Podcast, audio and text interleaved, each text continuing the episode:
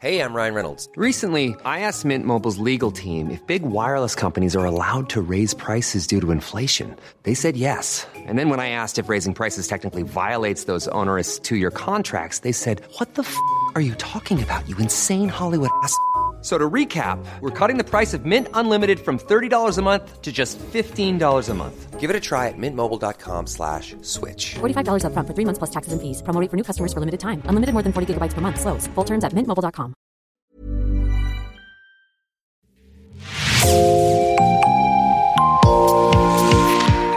Bonjour et bienvenue dans Podcasting. Ce podcast est rendu possible grâce au soutien financier du groupe Boca. Je m'appelle Jean Berthelot de Lagleté.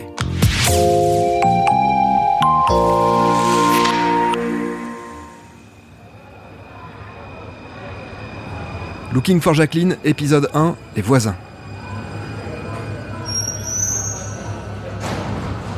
C'est un samedi soir de fête, un de ces samedis soirs d'excès, gentillés de doux flonflons et de corps qui s'effleurent, de carrosses en citrouille aussi de ces trains de banlieue que l'on ne doit pas manquer.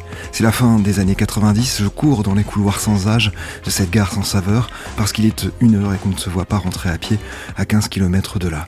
On court et on l'enjambe, Baptiste et moi, on le dépasse, et il nous faut bien 50 mètres pour nous regarder, réaliser ce que l'on vient de voir, et rebrousser chemin pour appeler les secours.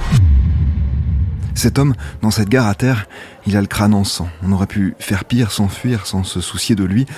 On aurait pu faire mieux, s'arrêter immédiatement, faire passer l'autre avant nous, sans doute. Et vous? Vous auriez fait quoi?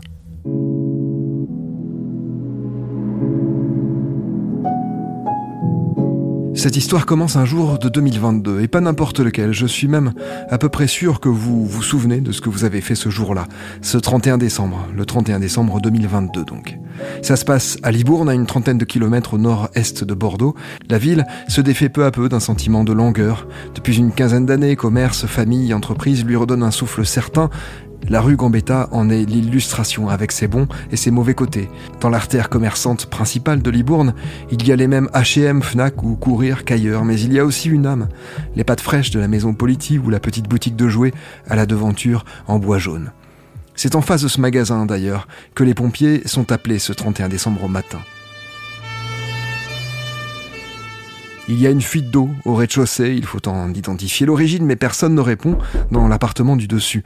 Alors, on enfonce la porte.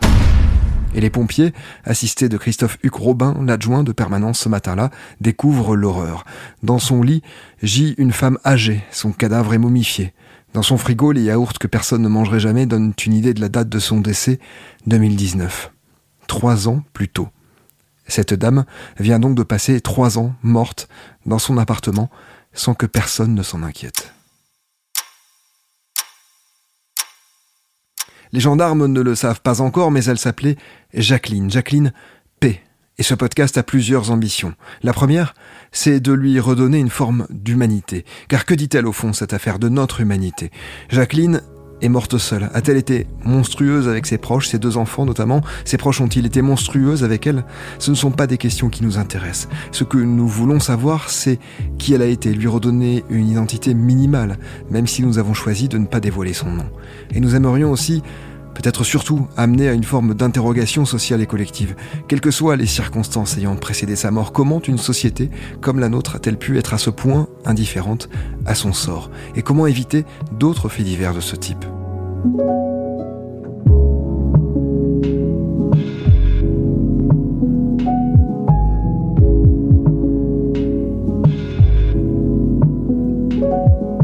Comprendre tout cela, nous sommes allés à la rencontre des voisins de Jacqueline, des commerçants de la rue Gambetta, des journalistes, des pouvoirs publics aussi.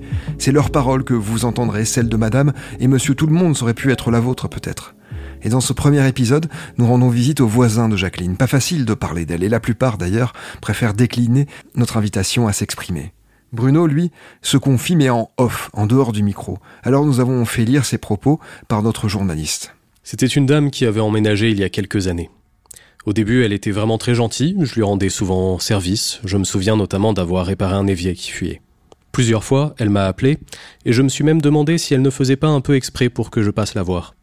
Elle semblait un peu seule et paraissait s'ennuyer. Quand elle est tombée malade, elle est devenue beaucoup moins aimable. C'est malheureux de terminer comme ça. Mais je me demande si ce n'est pas ce qu'elle voulait, mourir dans son coin, à cause de sa maladie. Sophie était la plus proche voisine de Jacqueline. Une petite précision à ce stade, Sophie comme Bruno, ce sont des prénoms d'emprunt.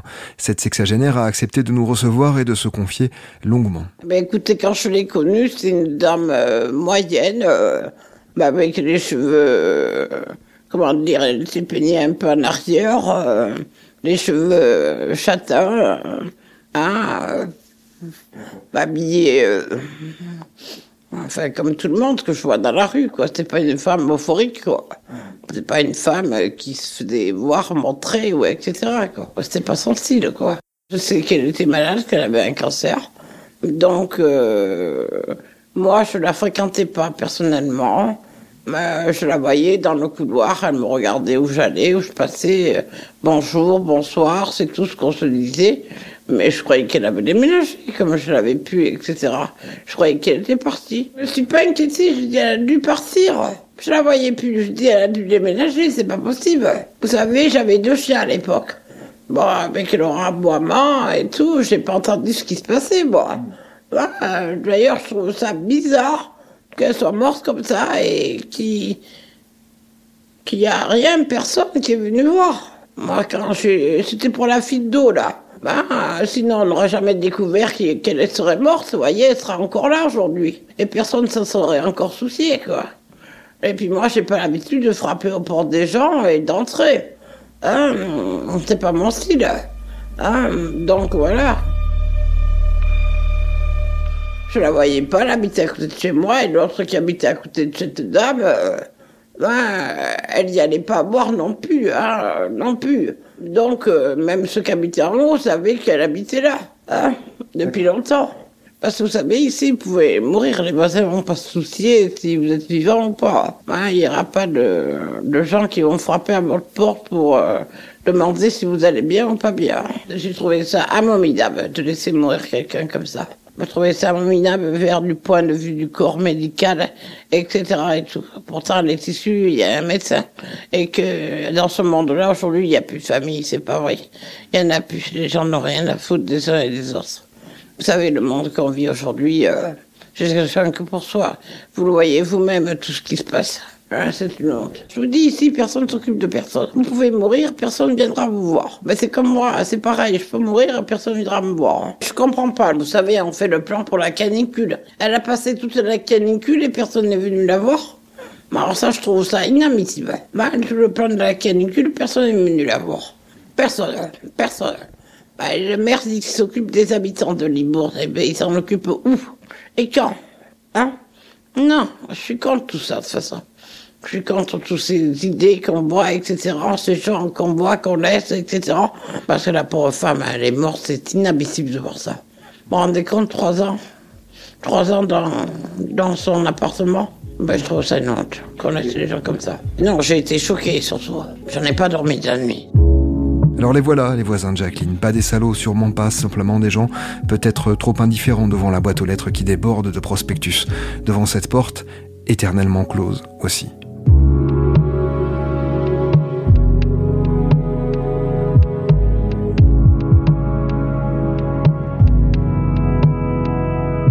Ses voisins indifférents, Joël Bégueret les voit lui aussi régulièrement. Il sera notre fil rouge durant les épisodes de cette série.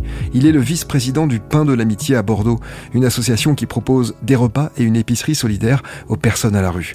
Il est aussi membre du collectif Clarté, qui accompagne depuis 2008 les morts isolés, ceux dont personne ne réclame les corps. Lorsque nous sommes alertés euh, en collaboration avec les pompes funèbres, nous nous présentons et nous accueillons le corps, dans, évidemment dans, le, cercueil. Nous l'accompagnons jusqu'au au, site où il va être inhumé. Et euh, nous sommes en général deux, trois, quatre personnes pour faire cet accompagnement. Euh, et nous intervenons sous la forme de euh, la lecture d'un texte ou, pour certains accompagnants, d'une prière. Et ensuite, donc, nous accompagnons également la mise en terre et nous accompagnons également, quelquefois, ça arrive, la famille qui est présente. En 2022, à Bordeaux, le collectif Clarté a accompagné une soixantaine de morts isolés. Le cas de Jacqueline ne surprend pas Joël Bégueret outre mesure. Il est selon lui l'illustration d'un manquement collectif qui commence avec la famille et les voisins, mais ne se termine sûrement pas avec eux. C'est difficile. Si les, si les gens ne veulent pas s'impliquer, euh, vous ne pouvez rien faire. C'est vraiment une euh, réaction personnelle qu'il a. Euh, si dans un immeuble personne ne s'intéresse à la petite dame un peu âgée qui a du mal à monter ou à descendre, etc. Bah, après, ça va, ça va arriver. Ça, continue d'arriver. Hein. Nous sommes régulièrement sollicités pour ce type de situation, hein. des gens qui meurent à leur domicile. Alors quelquefois, c'est au bout de quelques jours que les voisins s'interrogent. Tiens, on n'a pas vu Madame Attel ou Monsieur Attel. Euh, c'est bizarre. Et là, à ce moment-là, ils alertent, euh, ils alertent la, mairie qui envoie les, pompiers. Mais quelquefois, la solitude est telle que euh, ça va dépasser le mois et dans, ce cas-là, les années. C'est quand même, c'est quand même une situation.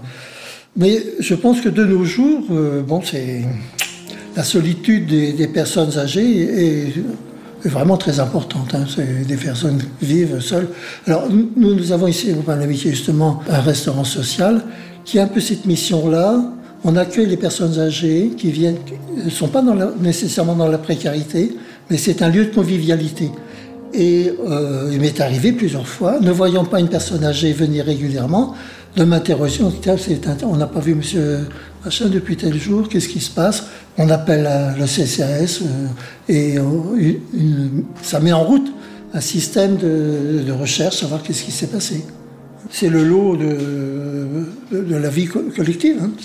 C'est, je dis, c'est vraiment l'indifférence de, la société vis-à-vis de personnes euh, âgées. oui, aussi âgées quand même. Hein. Moi, je trouve ça anormal que dans un immeuble, une personne euh, euh, que l'on a l'habitude éventuellement de croiser dans la rue ou dans, l'escalier, on ne s'interroge pas quand on ne la voit plus. C'est le lot, je vous dis, de, cette société qui, malheureusement, euh, vit de façon un petit peu, un petit peu égoïste, hein, c'est sûr. Je vois dans ma rue, on a des réunions de... Je n'habite pas dans un immeuble, mais on a des réunions de quartier, et on sait tiens, tel voisin, c'est bizarre, on ne l'a pas vu depuis tel endroit, on se renseigne, puis non, il est chez ses enfants, etc. Mais euh, il faut au minimum se renseigner. Minimum se renseigner. C'est clair que les voisins euh, ont des attitudes qui sont euh, assez égoïstes, je dirais.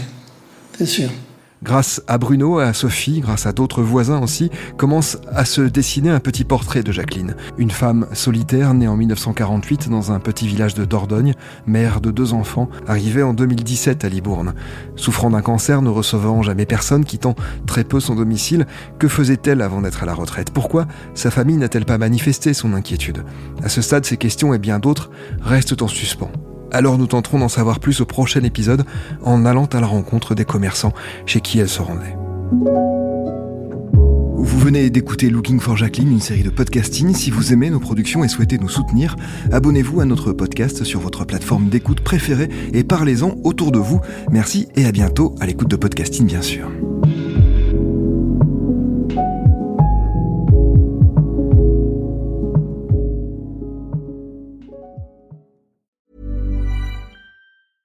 Even when we're on a budget, we still deserve nice things. Quince is a place to scoop up stunning high-end goods for 50 to 80% less than similar brands. They have buttery soft cashmere sweaters starting at $50, luxurious Italian leather bags, and so much more. Plus, Quince only works with factories that use safe, ethical, and responsible manufacturing. Get the high-end goods you'll love without the high price tag with Quince. Go to quince.com/style for free shipping and 365-day returns.